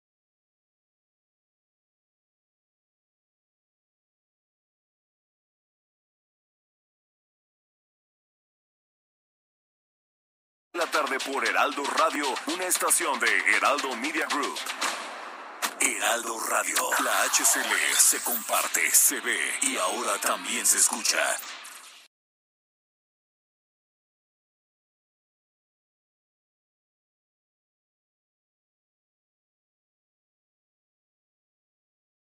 Heraldo Radio 98.5 FM, una estación de Heraldo Media Group, transmitiendo desde Avenida Insurgente Sur 1271, Torre Carrachi, con 100.000 watts de potencia radiada. Escucha las noticias de la tarde con Jesús Martín Mendoza. Regresamos.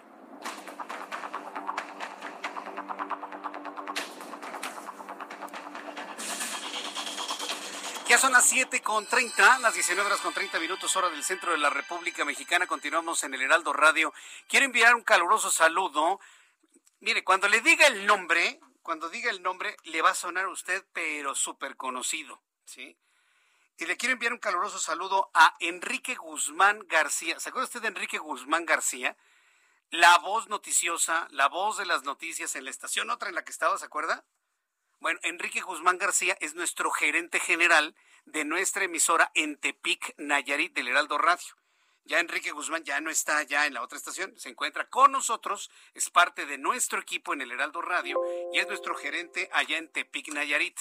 Transmitimos nuestro programa de noticias a través del 96.1 de frecuencia modulada en Tepic, Nayarit. Mi querido Enrique Guzmán García, me dio un enorme gusto saludarte ahorita en los mensajes comerciales, conocer cómo está operando nuestra emisora, escucharte contento, escucharte satisfecho, acompañado de un gran equipo de profesionales de la radio.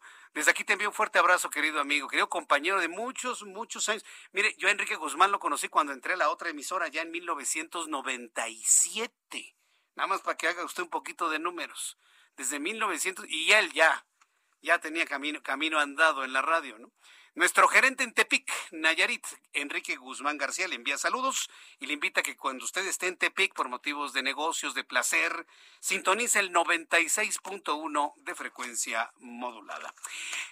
Cuando son las 7.31, las 7.31 hora del centro de la República Mexicana, el, si hablamos de migrantes, ya se lo adelantaba hace unos instantes, lo que verdaderamente ha preocupado a propios y extraños es el programa Quédate en México. A mí en lo personal me sorprendió las declaraciones de la, señora Rosario Piedra, la comisionada nacional de los derechos humanos, que dice, ay, pues este, hay que darles todo, ¿no? Hay que darle, que dice que dice que darles alojamiento digno, alimentos, servicios de salud, darles vacuna de COVID, darles trabajo, educación, eh, servicios de salud, pero ¿con qué dinero, señora?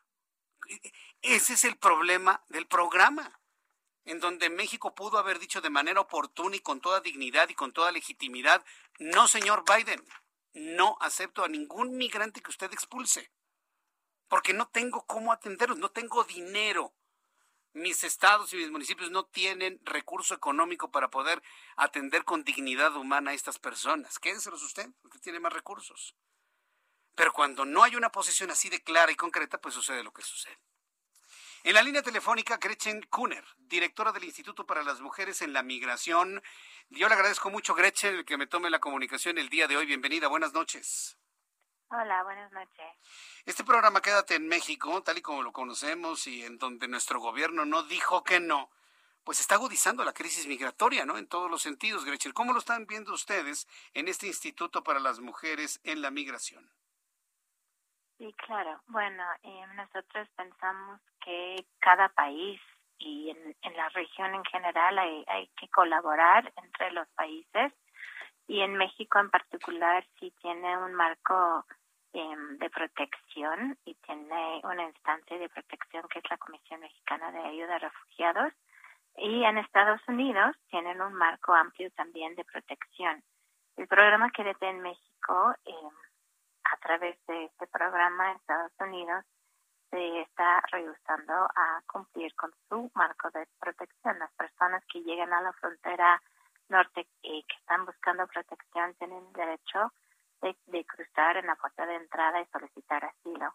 Y desde marzo de 2020, y de, de cuando el presidente Trump instituyó al título 42, pues desde ahí eh, Estados Unidos empezó a expulsar a las personas. Y ahora encima del título 42 tenemos otra vez el programa eh, en México, a través del cual Estados Unidos empezó el lunes a regresar eh, personas otra vez a que esperen sus solicitudes de asilo estadounidense desde México. Entonces lo que tenemos es, por un lado, y personas atoradas de solicitantes de asilo en el sur de México, Tapachula, por ejemplo, eh, donde la Comar está este, colapsado en el sentido de que no tienen eh, personal ni recursos necesarios para poder eh, adjudicar estas solicitudes de más de 120 mil solicitudes este año. Y ahora vamos a tener otra vez a personas esperando sus casos de asilo estadounidense en México. Y como tú dices, pues no es claro por qué México acordó eh, aceptar a estas personas. Eh, es un poco más claro porque Estados Unidos lo hizo, porque hay un orden judicial.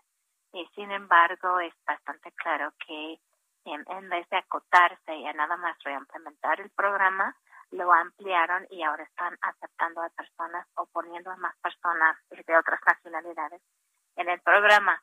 Entonces, pues lejos de fortalecer eh, las eh, las instancias de protección de los dos lados, tanto en México como en Estados Unidos, tenemos eh, situaciones donde las personas no tienen opciones, no tienen cómo eh, pedir asilo, tener una adjudicación, tener eh, el estatuto de refugiado y vivir en el país donde, donde mejor pueden estar. Pero vaya, México no tenía posibilidad de decir no de manera oportuna. México es un país soberano y, no tiene ninguna orden judicial y México perfectamente bien hubiera podido decir, ya tuvimos dos años de experiencia brutal con este programa fueron más de 1.500 personas secuestradas. El, la situación en la frontera norte está muy grave porque los albergues de por sí ya están saturados, están saturados con las personas que están expulsando eh, cuando tratan de cruzar.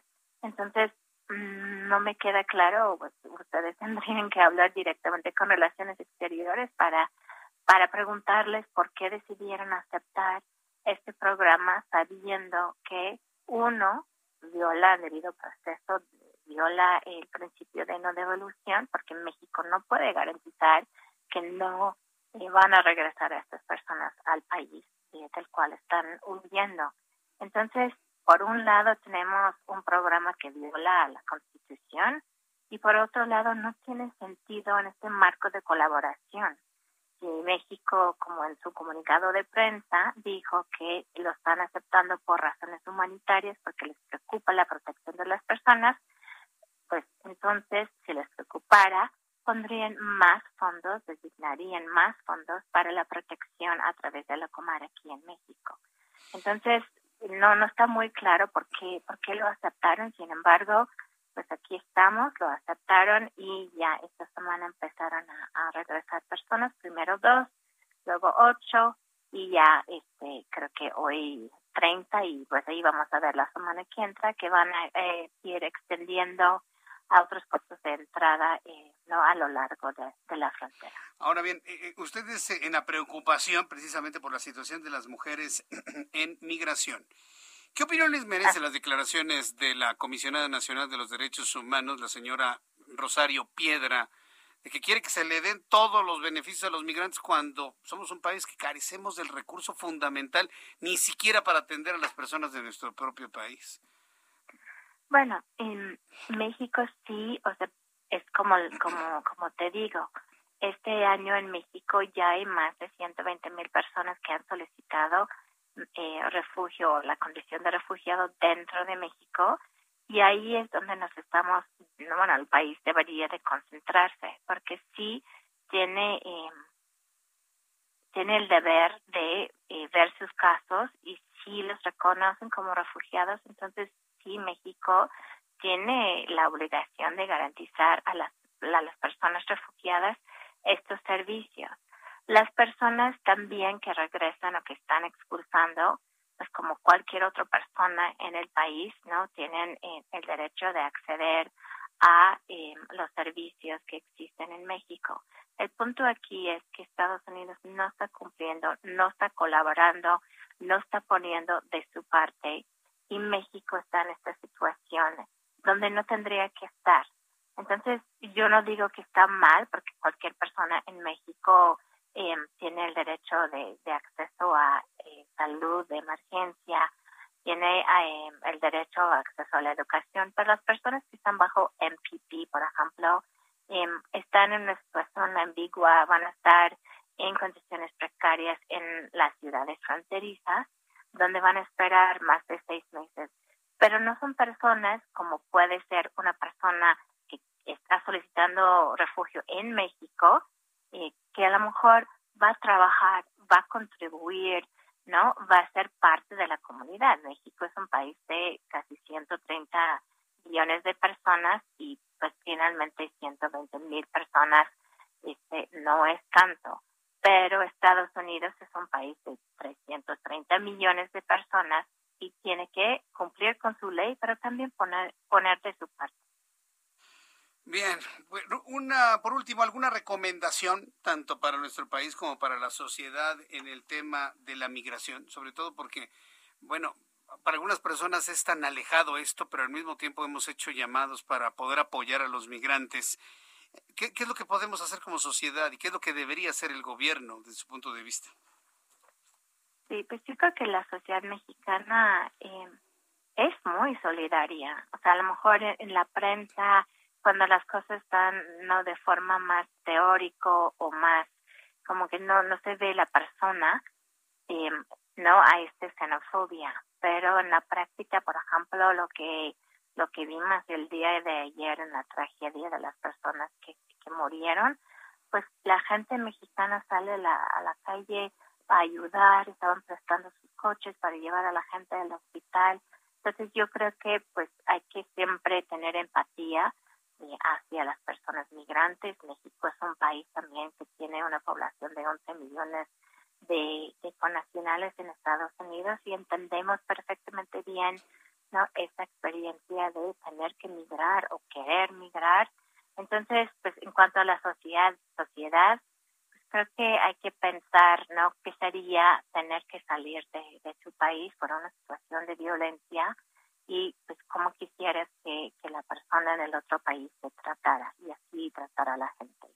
Y en cuanto a México eh, gobierno, pues seguir fortaleciendo a la, la instancia de protección en el país y dejar de ocupar, por ejemplo, la Guardia Nacional en tareas de, eh, de control migratorio, cuando la Guardia Nacional eh, se formó para proteger a las personas dentro de México, no para cazar a migrantes en, todo el país. Es una pérdida de, recursos humanos, del objetivo de, de la Guardia Nacional y eh, también eh, viola los, los derechos de las personas que están tratando de pedir y buscar protección en México.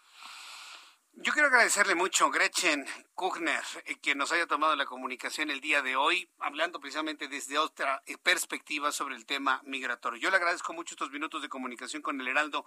Muchas gracias, Gretchen. Gracias, bonita noche. Muchas gracias a Gretchen Kuchner, quien es directora del Instituto para las Mujeres en la Migración.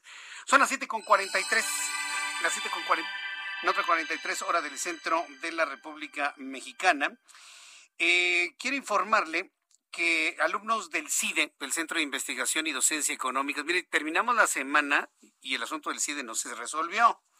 Alumnos del CIDE exigen diálogo con autoridades para levantar el paro supuestamente iba a haber un diálogo con Marielena Álvarez Bulla, ¿no? Pero pues la señora no quiere.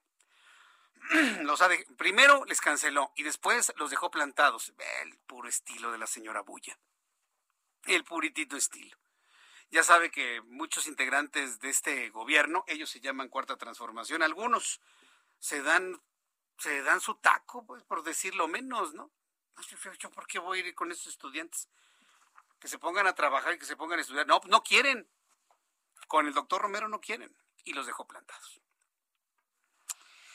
Para que vea, imagínese cómo está la situación en este momento. Bueno, pues eh, informarle entonces que los alumnos del CIDE exigen diálogo con autoridades para levantar el paro, luego de esperar durante cinco horas afuera del edificio del Consejo Nacional de Ciencia y Tecnología. Estudiantes del CIDE retiraron una mesa que habían instalado en la vía pública en espera de que acudiera la señora Marielena Álvarez Bulla. Es que esta señora no quiere a los medios de comunicación. ¿Sabe por qué no quiere a los medios de comunicación? Porque es una señora que estalla, es una señora muy visceral. Entonces no quiere que ninguna cámara, ningún micrófono la capte hablando como ella habla a los estudiantes. Tan fácil. Para que luego no la suban a las redes sociales. ¿no? Esa es la verdad de las cosas. Una de las condiciones que pidió la señora Bulla, en la cual no están de acuerdo los estudiantes, es la presencia de medios de comunicación y que el diálogo sea a puertas abiertas. De cara al público, de cara a la opinión pública, yo, pienso, yo veo que está bien. Todos los diálogos que se hacen en las grandes universidades son abiertas, ¿sí? porque no se está negociando ningún tipo de dinero, no se está negociando ningún contrato colectivo, no se está hablando nada de eso. Simple y sencillamente, señora, no queremos al, al doctor Romero. ¿no? Lo anterior explicaron los alumnos del CIDE debido a que en una entrevista radiofónica concedida este viernes en la mañana, la señora Álvarez Bulla afirmó que estaba dispuesta al diálogo con los alumnos inconformes con la llegada de Romero Tellaeche. Los estudiantes leyeron un pliego petitorio en el que exigen la firma de una carta compromiso de no represalias contra los participantes en el movimiento de protesta y generación de una asamblea estudiantil permanente que tenga incidencia en los procesos internos administrativos del CIDE. Asimismo, exigieron el reinicio del proceso de designación del director general. Eso están pidiendo los jóvenes. ¿A quién apoyamos? ¿A los chavos o a la señora Álvarez Bulla? Alguien va a decir a los dos, Jesús Martín. Bueno, a los dos. Hacemos votos para que se reúnan el lunes, el martes, el miércoles, cuando sea, pero reúnanse. Sin condiciones, señora Bulla. Sin condiciones, reúnanse. Usted se debe a la sociedad mexicana. No la sociedad les debe algo a ustedes. Ustedes se deben a la sociedad mexicana. Cuando son las 7 con 46 horas del centro de la República Mexicana, mire, ya olvidémonos de tanto conflicto, mejor vámonos al cine. Mejor vámonos al cine. Adriana Fernández, nuestra especialista en recomendaciones cinematográficas, como todos los viernes. Mi querida Adriana, qué gusto saludarte, bienvenida. ¿Qué tal, Jesús Martín? Buenas noches, cambiamos de tema. Sí, completamente, por favor, sí. y danos tus recomendaciones, por favor, por este fin de semana. Claro que sí, Jesús Martín. Bueno, pues mira, la primera es una película que ya está sonando para el Oscar, para nada menos que Will Smith. Se llama El Rey Richard, una familia ganadora. Es la historia de las Williams, mi querido Jesús Martín, de Venus y Serena Williams cuando eran unas niñas, como su padre pues las llevó desde Compton, en California, en una situación pues verdaderamente eh, difícil, ¿verdad? Una familia de cinco mujeres y cómo las convierte pues en estrellas, en las estrellas que son hoy en día. La, la historia, la verdad, está hecha pues para el lucimiento obviamente de Will Smith como el padre de estas niñas, como el rey Richard del título, pero la verdad es que lo hacen muy, muy bien, Jesús Martín, yo creo que sí se anda ganando el Oscar, más que ya lo han nominado varias veces a, Will Smith. Y a mí me pareció una historia de veras pues muy enaltecedora, muy inspiradora, porque dice, si alguien logró, eh, digamos, superar una situación así, ¿no? Teniendo todo para perder, porque pues, el tenis es un deporte de gente rica, es un deporte muy individualista, es un deporte de club, de, coaches privados, ¿no? Es un, un deporte muy elitista y estas mujeres, pues mira, las ganadoras múltiples veces en Wimbledon y en todos los eh, circuitos de tenis, así que bueno, pues a mí me inspiró, me gustó esta película, El Rey Richard, o El Rey, el, el, Rey, sí, pues El Rey Richard, está en cines y le voy a dar tres estrellas. Tres estrellas entonces le ponemos a esta recomendación. Recuérdame el nombre, por favor. Se llama Ray Richard.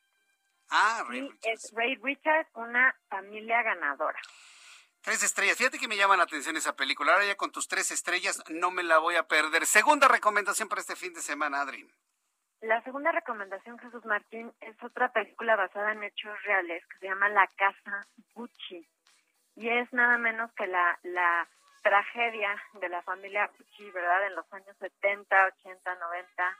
Eh, como un joven, Mauricio Gucci, conoce a una mujer, eh, Patricia Reggiani, y pues como, digamos, es, es, este, la lápida de su tumba un poco, ¿verdad? O sea, como las cosas se van a empezar a complicar a raíz de eso.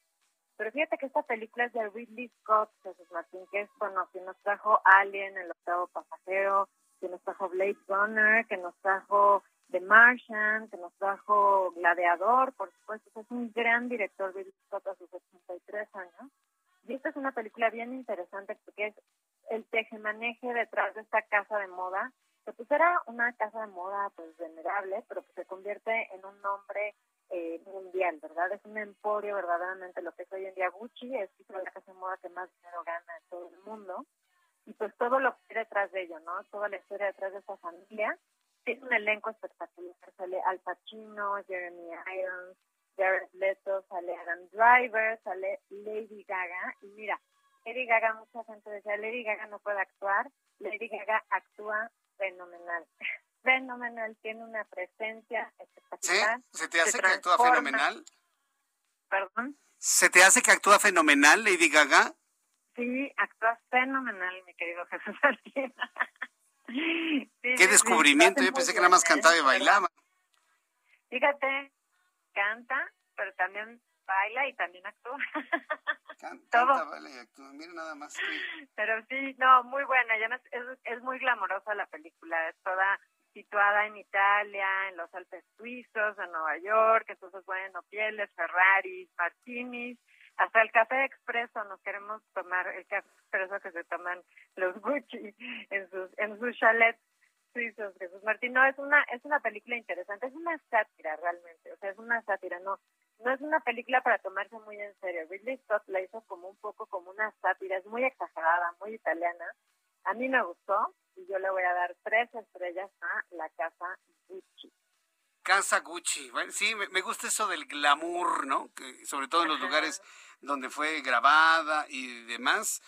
Pues Adri, compártenos por favor tu cuenta de Twitter para que el público te, te, te comente, te pregunte, te consulte. Claro que sí, Jesús Martínez, arroba Adriano99, arroba Adriano99. Aquí me pueden escribir, hacer preguntas con muchísimo gusto. Gracias, Adri. Que tengas un gran fin de semana. Igualmente, Jesús Martín, un cinematográfico fin de semana. Muchas gracias, Adriana Fernández. Gracias, Adriana, que nos escuchamos el próximo viernes. Bueno, son las 7.51, las 7.51 horas del centro de la República Mexicana. Voy a entrar en comunicación con el inspector jefe Doroteo Espinosa, director del sector Pradera. Ya lo tenemos en la línea telefónica. Eh, en unos instantes platicaré con él un minuto, dos minutos para que nos hable del operativo en torno a la Basílica. Me está informando Rafael Chávez eh, Lemus. Dice Jesús Martín, muy buenas noches. Eh, para comentarte que hay un accidente en la autopista México-Tulancingo a la altura del convento de Acolman. Al parecer un choque de tráiler con por peregrinos o con peregrinos. Otra vez, pero ahora en la México-Tulancingo, otra vez. Yo le invito a las personas que me escuchen en esta zona del Valle de México rumbo a las pirámides, en la México Tulancingo, a la altura de pirámides, si han visto algo, bueno, pues que nos envíen alguna información. Estoy revisando en este preciso instante frente al convento de Acolman, sí, efectivamente, en, en el exconvento de San Agustín de Acolma, este, tenemos un accidente, por lo menos en los mapas de vialidad lo vemos. En la línea telefónica, el inspector jefe Doroteo Espinosa, director del sector Pradera. ¿Cómo le va? Bienvenido, buenas noches. Buenas noches. Buenas noches, estoy a la orden. ¿Cómo va el operativo Basílica? ¿Cuántas personas han llegado al templo mariano, inspector? Perfectamente, va todo muy bien este, un aproximado de 45 a 50 mil personas al momento. Sin, ningún conflicto. En, en, en, total, ¿ya se pueden contar algunos millones desde el inicio de esta semana hasta este momento? No, hasta el momento no, hasta el momento no. Se espera el aproximado de, de dos, dos millones más o menos. Han insistido las autoridades que no será permitido el dormir en las inmediaciones de la Basílica de Guadalupe. ¿Cómo van a invitar a los peregrinos a que no lo hagan en el atrio o en las afueras de la Basílica? pues con todo respeto los vamos a, dirigir hacia la casa del peregrino para que ahí este descansen. Pero no va a ser posible dormir en ninguna parte del atrio.